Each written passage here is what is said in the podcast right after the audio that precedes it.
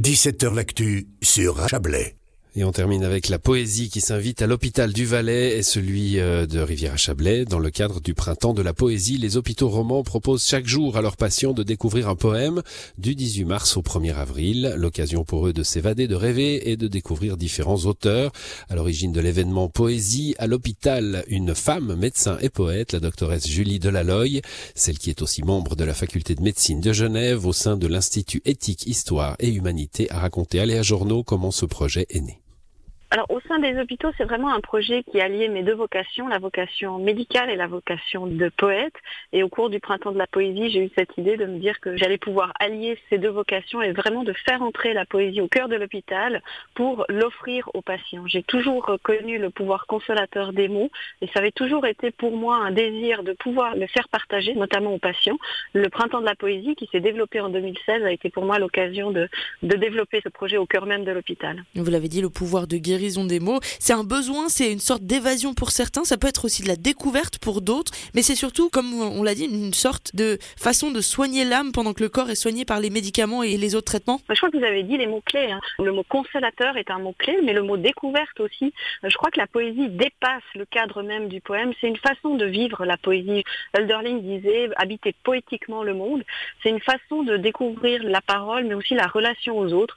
La poésie permet d'approcher le mystère de ce qu'on vit tous, hein, le mystère de notre condition humaine, mais elle permet aussi d'approcher la beauté. C'est une façon aussi de consoler son âme, puis de découvrir un certain équilibre avec le reste du monde. C'est vraiment ce que la poésie m'a toujours apporté depuis toute petite, depuis l'adolescence cette recherche de l'équilibre avec le reste du monde. Et comment ça fonctionne du coup Chaque jour, les patients peuvent découvrir un poème? Oui, alors ce projet a pris le nom désormais de Poésie à l'hôpital avec un événement phare qui s'appelle Poésie sur un plateau qui se déroule dans la plupart des hôpitaux de Suisse romande avec vraiment cette distribution des poèmes sur les plateaux repas.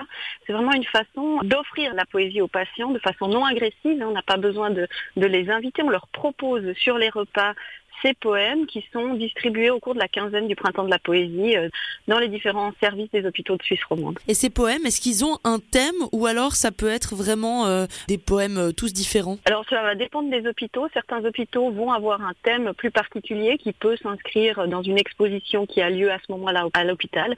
Ça peut également s'inscrire dans la thématique du printemps de la poésie.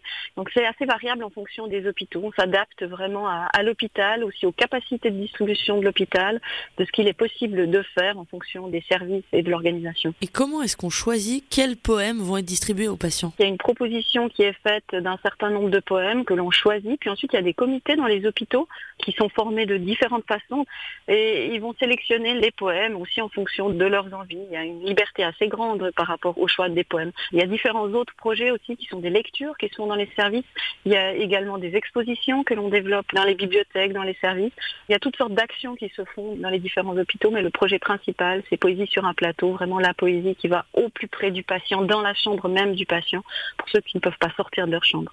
Les poèmes sont aussi déposés dans les espaces publics, dans les cafétérias, sont aussi déposés dans les salles d'attente, donc il y a différentes euh, possibilités d'avoir accès à ces poèmes. C'est peut-être aussi euh, l'occasion de donner envie aux patients euh, de peut-être prendre eux-mêmes la plume et de, de se libérer un petit peu l'esprit. Oui, alors tout à fait, je pense qu'il faut encourager hein, l'activité créatrice, on sait qu'elle a un pouvoir également consolatrice, et ça, c'est un deuxième pan de ce projet de poésie à l'hôpital, pouvoir consolateur des mots, mais c'est aussi le pouvoir formateur des mots, et on le fait aussi avec les étudiants de médecine. En cela, on a développé euh, des projets avec les bibliothèques des facultés, notamment la faculté de Genève, où l'on fait une exposition sur la thématique poésie et médecine, et on invite les étudiants à écrire euh, des poèmes pour développer cette possibilité de l'écriture qui s'inscrit aussi dans le courant de, l'art-thérapie. Et c'est ce qu'on aimerait aussi proposer aux patients. On a eu déjà des projets de récolte de poèmes sur des thématiques ou des ateliers créateurs de poésie, notamment avec euh, la pédiatrie, avec les enfants. On fait des petits ateliers où ils peuvent écrire des comptines, des poèmes.